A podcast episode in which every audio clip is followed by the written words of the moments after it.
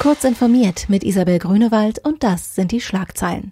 Grüne fordern mehr Transparenz.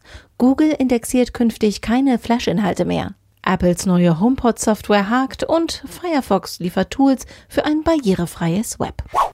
Die Grünen im Bundestag wollen Bundesbehörden, Ministerien und das Kanzleramt gesetzlich dazu verpflichten, amtliche Dokumente laufend ins Internet zu stellen.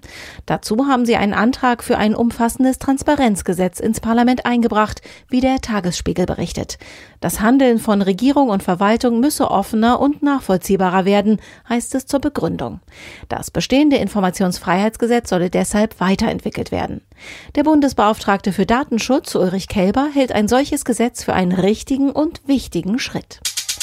Google beendet zum Jahresende die Indexierung von Flash-Inhalten im Web. Die Google-Suche ignoriert dann auch alle einzelnen SWF-Dateien. Es ist ein weiterer Schritt, ehe die einst populäre Multimedia-Software 2020 endgültig stirbt.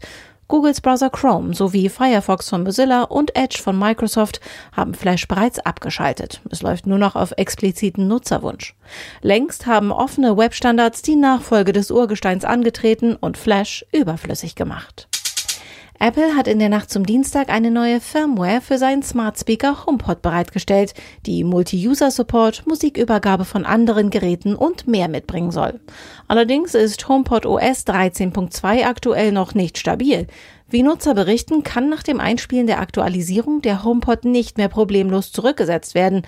Es sei sogar möglich, dass man das Gerät durch einen Reset brickt, also komplett außer Betrieb setzt.